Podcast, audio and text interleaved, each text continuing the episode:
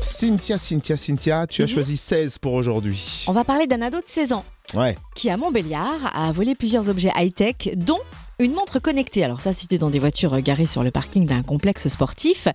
Et donc, il a volé une montre connectée. C'est-à-dire que lorsque la propriétaire de la montre a ouvert son application, eh ben, elle l'a géolocalisée. et c'est Oh bon. non, le roi de la loose.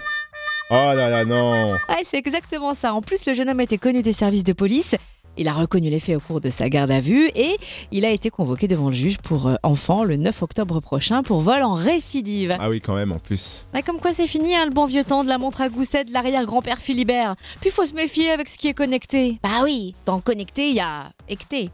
Tu Et m'avais pas prévenu seulement. que la chute était nulle, je confirme. Je confirme